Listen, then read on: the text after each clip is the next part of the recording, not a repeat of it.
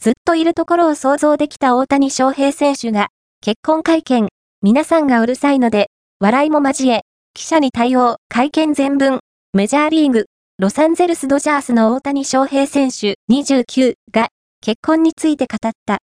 矢継ぎ早に飛び出す質問に、笑いを交え対応した。大谷選手が、結婚のインタビューを受けたのは、キャンプ中、取材を受けているいつもの場所。リラックスした中で、相手女性について語った。記者、交際期間はどれぐらい？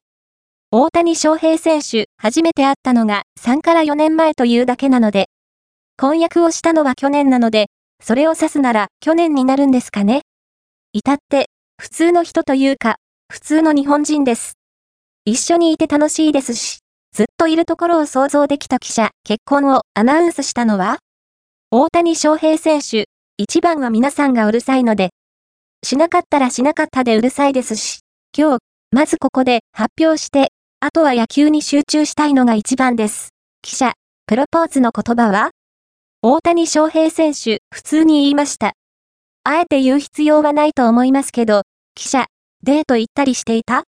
大谷翔平選手、外は行ってないです記者。家で、一緒に時間を過ごして、惹かれていった？大谷翔平選手、ラフな感じで過ごしていました。外に出たら皆さんがうるさいので、メジャー7年目の開幕に向け、調整を行っている大谷選手。好きな手料理を聞かれると、大谷翔平選手、食事？